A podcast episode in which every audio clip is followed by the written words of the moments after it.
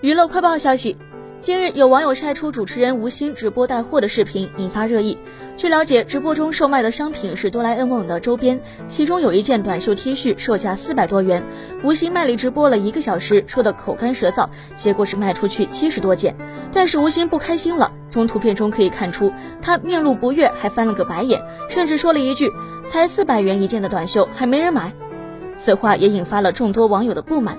但随后，吴昕粉丝澄清，表示营销号恶意造谣吴昕在直播间买一件四百元的 T 恤，其实直播时划价一百元。吴昕也在直播时强调四百 T 已辟谣，并表示自己不是什么事情都选择隐忍，最生气的就是别人冤枉自己。